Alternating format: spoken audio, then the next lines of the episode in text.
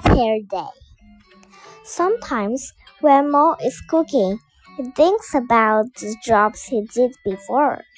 And sometimes Mo thinks about the day when he was a hairdresser.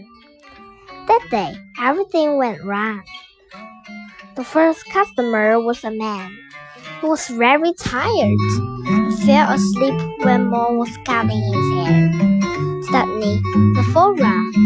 Mo started talking on phone, but didn't stop cutting the man's hair.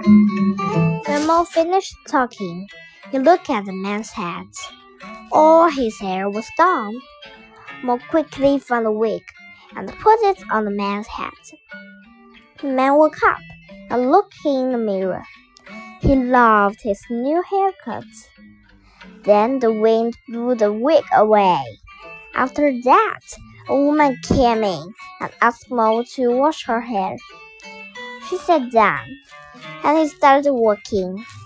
There was a cooking show on TV. It was really interesting.